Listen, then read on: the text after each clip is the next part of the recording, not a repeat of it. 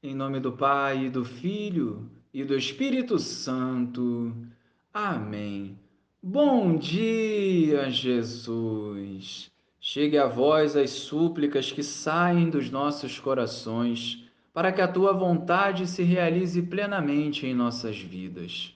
Que a tua presença nos sacie a ponto de rejeitarmos sempre o pecado. Amém. Naquele tempo, enquanto Jesus e seus discípulos caminhavam, alguém na estrada disse a Jesus: Eu te seguirei para onde quer que fores. Jesus lhe respondeu: As raposas têm tocas e os pássaros têm ninhos, mas o filho do homem não tem onde repousar a cabeça. Jesus disse a outro: Segue-me. Este respondeu: Deixa-me primeiro ir enterrar meu pai. Jesus respondeu: Deixa que os mortos enterrem os seus mortos, mas tu vai anunciar o reino de Deus. Um outro ainda lhe disse: Eu te seguirei, Senhor, mas deixa-me primeiro despedir-me dos meus familiares.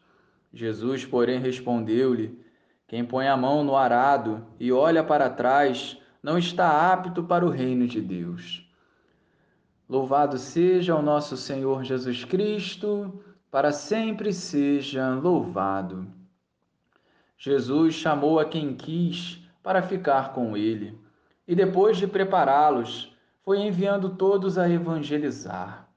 Na escolha dos apóstolos, uma característica é marcante. Eles abriram mão de tudo para seguir Jesus.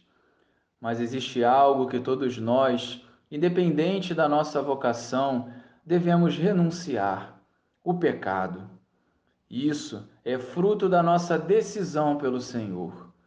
Uma vez decididos, não podemos mais dar desculpas para não vivermos a santidade. Quanto mais coisas colocarmos à frente do Senhor, mais frágeis estaremos diante das tribulações.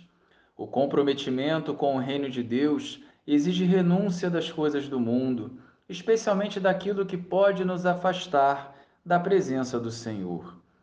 As seduções do mundo andam devastando almas e nós, como cristãos verdadeiros, precisamos ser santos, dispostos a romper com o pecado e viver diariamente o desapego às coisas mundanas. Se estar na presença do Senhor não é a nossa maior felicidade, isso significa que nunca compreendemos o que é ser feliz.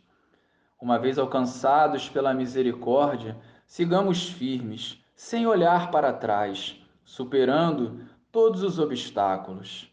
A vida plena é viver unido ao Senhor, a vocação designada pelo Pai. Glória ao Pai, ao Filho e ao Espírito Santo, como era no princípio, agora e sempre. Amém.